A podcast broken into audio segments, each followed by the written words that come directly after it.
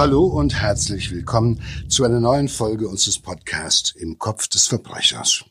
Wir sind Joe Bausch und Sina Deutsch. Ein kleines Mädchen verschwindet von einem Campingplatz an der französischen Atlantikküste. Bereits am nächsten Tag wird ein deutscher Mitcamper verhaftet. Er gesteht. Ich habe Lotta missbraucht und getötet. Hier in diesem Loch im Sand. Und dann kommt es noch schlimmer. Viel schlimmer. Denn der 35-jährige Peter Franz ist ein Serienmörder. Peter Franz äh, macht Urlaub mit zwei Freunden auf ähm, dem Campingplatz Le Pin in Nojac-sur-Mer. Das ist äh, ganz in der Nähe von Bordeaux. Und ähm, die beiden mögen ihren lustigen Kumpel, sagen, es ist, war ein ganz, ist ein ganz sympathischer Mensch, der ist bei allen gut angekommen, auch bei uns. Der war immer, immer sympathisch. Also der Junggeselle ähm, spielt den kinderfreundlichen Urlauber perfekt. Und ein neunjähriges Mädchen verschwindet spurlos. Ja, yeah. es war ja ein offenkundig äh, wertgeschätzter, sympathischer Mensch, ist bei allen gut angekommen. Äh, ist ja nicht so, dass er auch also keine Sympathien genossen hätte.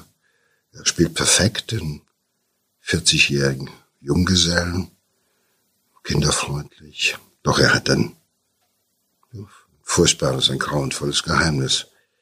Er hat schon zwei Menschen umgebracht. Und hier am Strand wird er die kleine Lotta als nächstes umbringen. Er vergewaltigt das Mädchen, wirkt es und erstickt es schließlich qualvoll im Sand.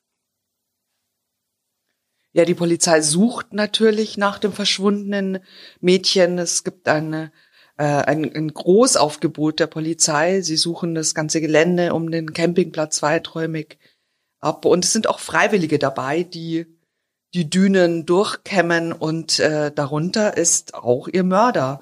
Ähm, das ist ja ganz oft so, dass äh, Täter bei der Suche nach verschwundenen Kindern äh, mit ähm, helfen. Und er hat auch ähm, ebenso die Sorge um das Mädchen äh, vorgetäuscht. Also der, der ein Freund von ihm hat erzählt, ähm, dass die, die Leute natürlich waren alle außer sich äh, und haben sich Sorgen um das verschwundene Kind gemacht. Und er hatte so ein Baguette gerade in der Hand und hat was gegessen und dann hat er den Mülleimer aufgemacht und äh, dieses Baguette da rein geworfen und er hat gesagt, das schmeckt einem ja das Brötchen nicht mehr, wenn man sowas hört. Ja, die Täter äh, können natürlich auch Entsetzen heucheln. Ich meine, er weiß als einziger, dass die Suche äh, kein, keine lebende Lotta mehr zutage bringen wird. Er weiß, dass sie tot ist. Er weiß auch, wie sie gestorben ist, weil er hat sie umgebracht. Aber er kann sich als redlicher Mitcamper irgendwie gerieren, der sucht nach dem Kind und kann auch Entrüstung, Entsetzen und Empörung mit den anderen teilen. Das kann er gut. Und äh, das zeichnet eben auch so einen Psychopathen aus, dass er halt äh, wie so ein Chamäleon sich der Situation anpassen kann und abtauchen kann in dem er halt einfach Emotionen anscheinend teilt, Entrüstung anscheinend mit den anderen teilt, die gleichen, die gleichen Emotionen zeigt, die gleiche Aufregung zeigen kann, so dass man ihm gar nicht drauf kommt. Er fällt nicht auf, weil auch das gehört zu ihm, das bedienen zu können. Die französische Polizei äh, kommt ziemlich schnell auf Peter Franz, den Mitcamper auf dem Campingplatz. Äh, sie verhört ihn und bereits am nächsten Tag gesteht er auch den Mord. Man hat dann festgestellt, dass er tatsächlich auch schon in Deutschland vorher zwei Menschen umgebracht hat. Eine Frau und auch ein kleines Mädchen. Ja, das ist ja nicht so selten, dass es sich dann um eine Verdeckungstat handelt. Ja, also dieses Kind bringt er halt nach der Tat um, um die Tat zu verdecken, um es äh, endgültig und für immer zum Schweigen zu bringen, äh, auch, um ja, Zeugen zu beseitigen. Ähm, er hat sich vielleicht gedacht, wenn ich diese Tat gestehe, bei der mir sowieso keine andere Chance bleibt, dann bleibt vielleicht verborgen, was ich noch sonst alles auf dem Kerbholz habe, was ich sonst alles noch so getrieben habe. Ja, und das ist nicht wenig. Die äh, Mordserie beginnt äh, 1984 in einer Kleinstadt in der Nähe von Mönchengladbach. Und da fällt der damals 24-Jährige äh, bereits durch so kleinkriminelle Straftaten auf. Also er hat zum Beispiel äh, mehrfach Geld aus der Kasse des Fußballvereinsheims äh, gestohlen. Das mag jetzt natürlich ein, eine Bagatelltat sein. Ähm, äh, tatsächlich ahnt niemand, dass er zu sehr, sehr viel schlimmeren Taten fähig ist. Also er wird von den Nachbarn und Bekannten auch immer als, als äh, sehr lieber Mensch ähm, bezeichnet. Also er schafft es, alle zu täuschen. Ja, das ist ja gar nicht mehr so sehr selten und auch hier ist erscheint es mir wie, äh, wie die Wiederholung wie ich sie bei vielen anderen Tätern kennengelernt habe, bei diesen dissozialen Persönlichkeitsgestörten, die äh, können klauen, also am Anfang fallen sie auf durch vergleichsweise, äh, ja, du hast gesagt, äh, Kleinkriminalität. Fakt ist, sie fangen von klein an mit Kriminalität an, so würde ich das eher sagen. Und fallen schon viel auf und sie können klauen, sie können betrügen, unterschlagen. Sie können dann auch irgendwann mal, irgendwann mal vergewaltigen und irgendwann haben sie auch gelernt, wie das ist, wenn man, dass man morden kann. Und äh, sei es, dass sie halt eben aufgrund von Gefängniserfahrung sagen, da will ich nicht mehr hin zurück und das, nee, mache ich nicht mal. Oder weil sie halt irgendwann mal auch gemerkt haben, dass sie auch am Morden irgendwie Lust haben. Und äh, das ist dann halt, dieses, er gibt den Einbrecher, er gibt den Dieb und er gibt den Sexualstraftäter. Das äh, ja, man denkt immer, ne, dass einer einer ist ja, das äh, ist Mörder, einer ist Ja, wir haben so eine Typolis Typo, Typolis genau. Typisierung. Wir haben so eine Teil, wir versuchen, genau.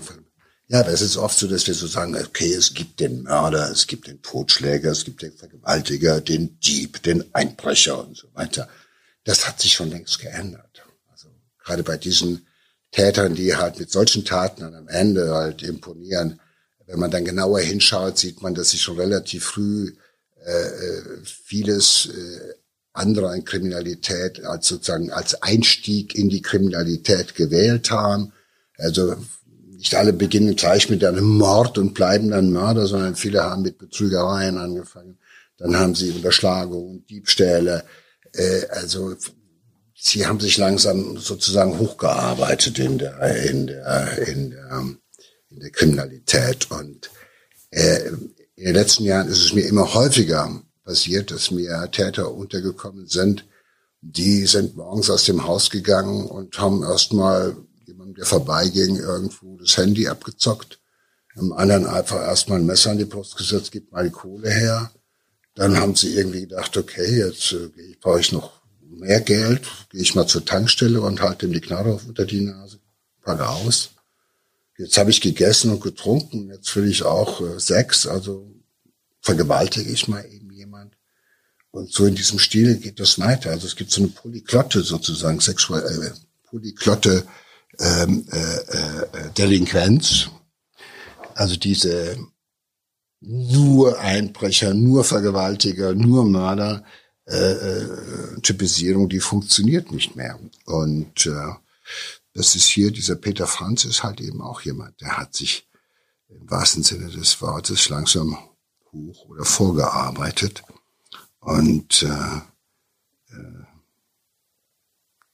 ist natürlich auch jemand, die, es sind alles auch Täter, die irgendwann mal so eine Skrupellosigkeit und Kaltblütigkeit, die muss ja auch langsam sozusagen entwickelt werden. Also äh, nicht alle haben das von Anfang an. dass sie sozusagen von 0 auf 100 auf Skrupellosigkeit oder Kaltblütigkeit schalten können, sondern so ein langsames Annähern, immer die Grenze weiter hinausschieben. Ja, sein erstes Opfer ist ähm, seine damals 56-jährige Nachbarin.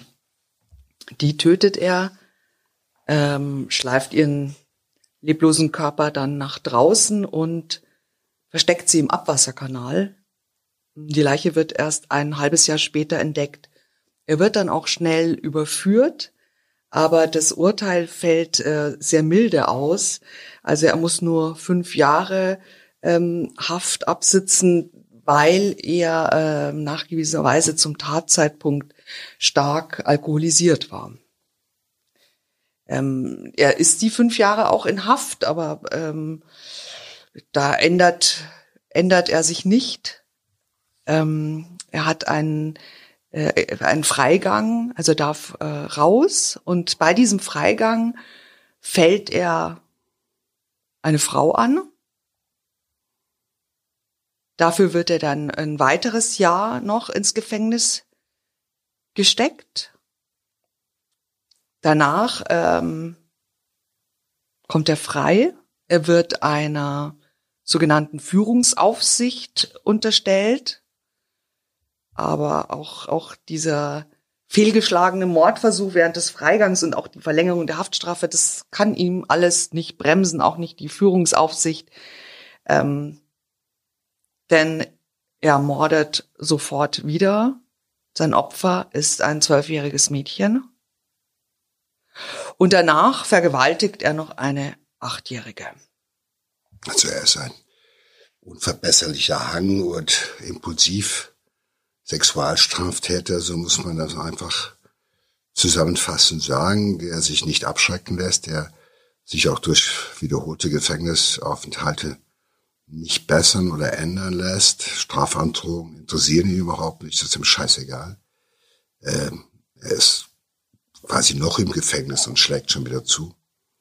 Und bei jeder sich bietenden Gelegenheit, und das zeigt, wie sehr er getrieben ist, äh, uneinsichtig ohnehin, also getrieben äh, in seinen Affekten irgendwie äh, ungebremst und äh, damit ist er natürlich auch jemand, der verdammt gefährlich ist. Und auch das ist die besondere Fähigkeit ja auch von solchen äh, Triebtätern, psychopathischen Triebtätern, dass es ihnen immer wieder auch gelingt, irgendwie selbst bei äh, Gutachten durch professionelle Gutachter und Therapeuten oder ähnliches, dass es denen immer noch gelingt, die um die Nase, äh, also äh, an der Nase herumzuführen.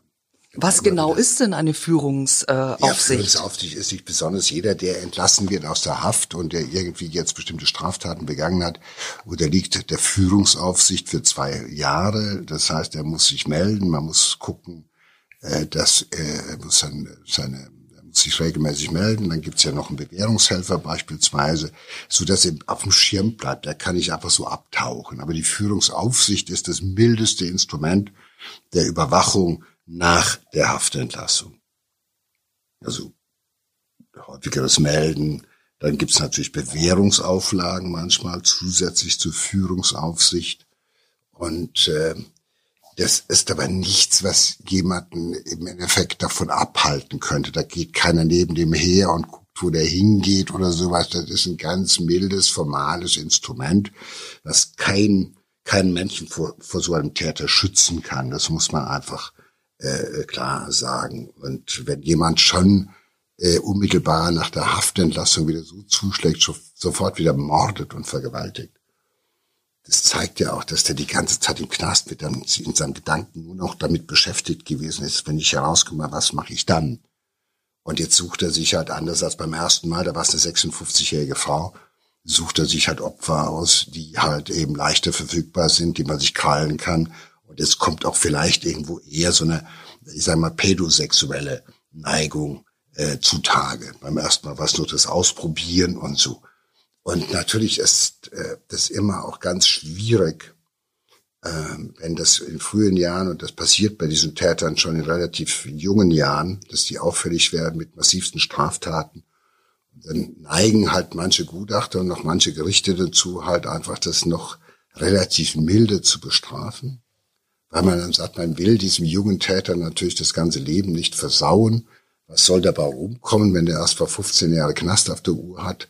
Dann findet er doch keinen Platz mehr in einem Leben. Äh, das Jugendstrafrecht äh, ist ohnehin so, dass die Maximalhöchststrafe ist 15 Jahre. Also, dass, dass die Gerichte dahin gehen, das ist eher die Ausnahme. Und äh, da werden halt oftmals halt äh, alle Argumente herbeigeholt, die es möglich machen, halt eben, äh, dass man sagt, wenn man so einen jungen Menschen mit fünf Jahren bestraft in so einem jungen Leben, und das ist das erste Mal, dann ist der abgeschreckt sozusagen bis zum Ende seines Lebens. Aber bei solchen Tätern, und das ist nicht ein Einzelfall, funktioniert das halt oft nicht. Und es wäre natürlich so wunderbar, wenn wir Instrumente hätten, dass wir schon bei solchen Tätern relativ früh aufgrund des Tathergangs, aufgrund des Tatverhaltens, des Nachtatverhaltens und der Persönlichkeitsmerkmale, die er bietet, schon sozusagen eine Einschätzung seiner Gefährlichkeit bis über die nächsten Jahrzehnte hinaus äh, äh treffen können. Aber das ist halt nicht möglich. Und du hast halt jemand, wo du denkst, okay, schwieriges Elternhaus, schwierige Entwicklung. Dann hat er Alkohol konsumiert, dann war, hat er Drogen konsumiert, dann hat er halt Scheiß gebaut.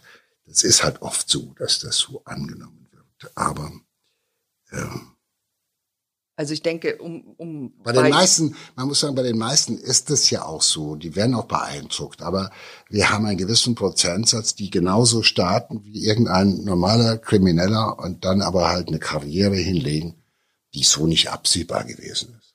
Das liegt nicht alleine an der Fähigkeit dieser Täter, sich zu verstellen. Das liegt auch nicht an, den, an der Dämlichkeit der, der Gutachter, das nicht erkennen zu können. Das hat was damit zu tun, dass halt einfach bestimmte Filter nicht funktionieren und dass bestimmte äh, äh, Sachen nicht so messbar sind, nicht objektivierbar messbar sind.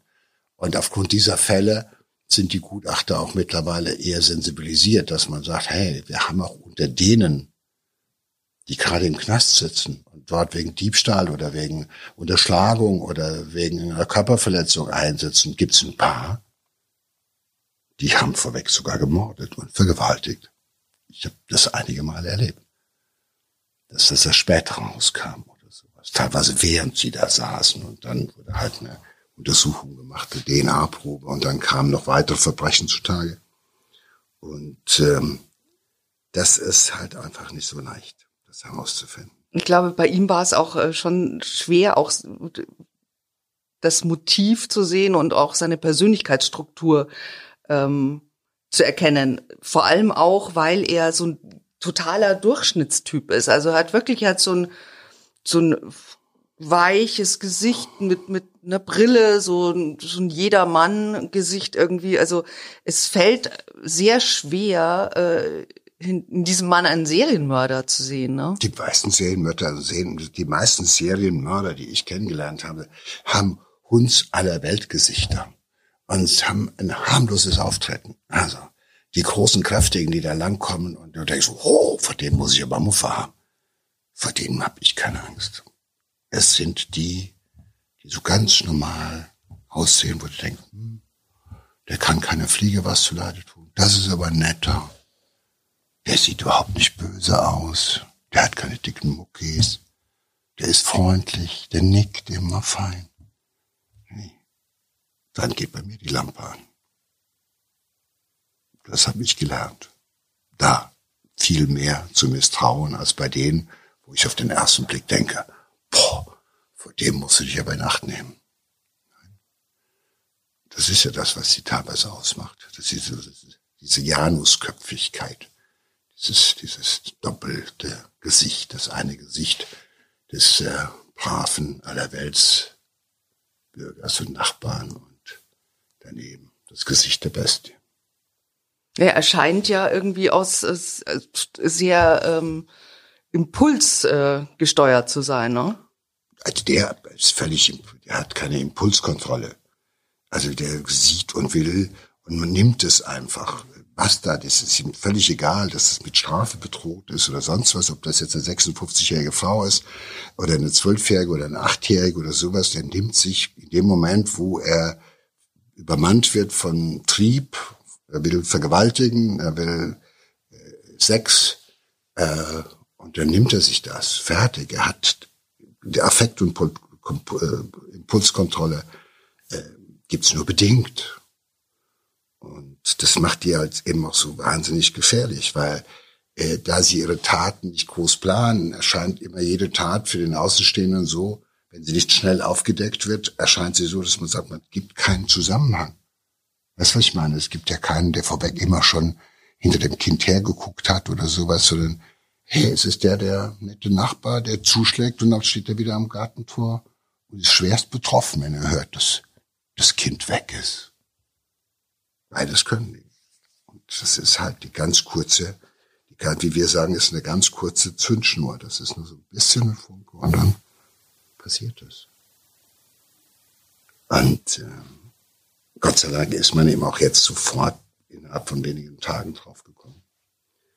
Ja, Sonst wäre die Serie weitergegangen. Auf jeden Fall.